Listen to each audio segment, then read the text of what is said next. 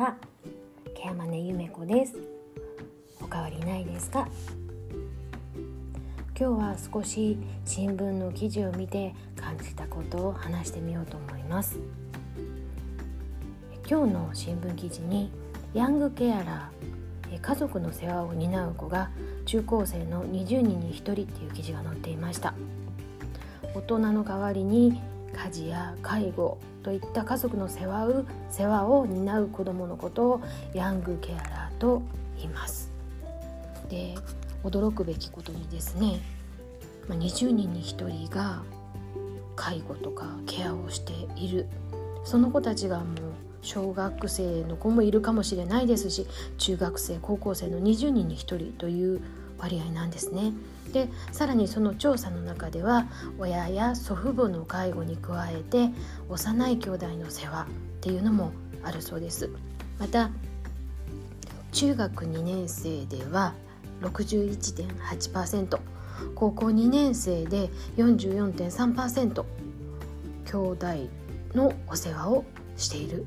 という子がいるそうです。で父親や母親親ののお世話をしている子は中学2年生で23.5%高校2年で29.6%だったそうです。でさらにさらにその記事を読んで驚いたことはですね、えっと、中学2年生の子が平日だいたい1日平均4時間高校2年生の全日制の高校2年生の子で約3.8時間介護やケアに追われているという調査結果が出たそうです。厚労省の初の全国調査なんだそうですけれどもこれを見て本当に愕然としました。私たちのところに相談に来られる方って、まあ、ほとんどがご自身の、えっとまあ、伴侶ですね。ご主人であったり奥様であったりあるいはお父さんお母さんの介護をの相談に来られる方が多いんですけれどもそういう方ってほとんどが、まあ、私と同世代、まあ、もちろん下の方もいらっしゃいますが同世代から上の方もたくさんいらっしゃいます。なので本当にもうもういわゆる一般的な高齢者の介護をされている方が相談に来られるんですね。でそれを日々あの関わっていく中でも本当に大変だなって感じることはたくさんあります。で経験を積んで社会でしっかりと独り立ちしている大人ですらとっても大変な介護というものをですねまだ発達途中である子どもたちがまだまだこれから勉強や楽しいこといっぱいしなきゃいけない子どもたち中学生や高校生の子たちが担っている現状っていうのを考えた時になんだかもう胸が詰まる思いがします。自分自身が中学生や高校生やった時にどうだったかなと思った思ったらもう本当にもう親の世話とか介護なんてしてたらもう何もできなかっただろうなって思うんですよね。多感な時期なので友達のこと学校のことこれからの将来のことを本当にいろいろ思い悩んだりたくさんの経験をする時期でもあると思うのでそれが介護で時間が奪われていく。さらに経済的にも困窮していくっていうのは本当に何度かならないのかなと思います。介護って実はお金がとてもかかるんですよね。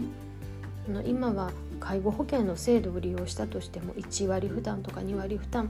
て言ってます。私も説明する時はきちんと料金の体系まで説明しますので月々これくらいかかりますよとかあるいは初めての相談の時には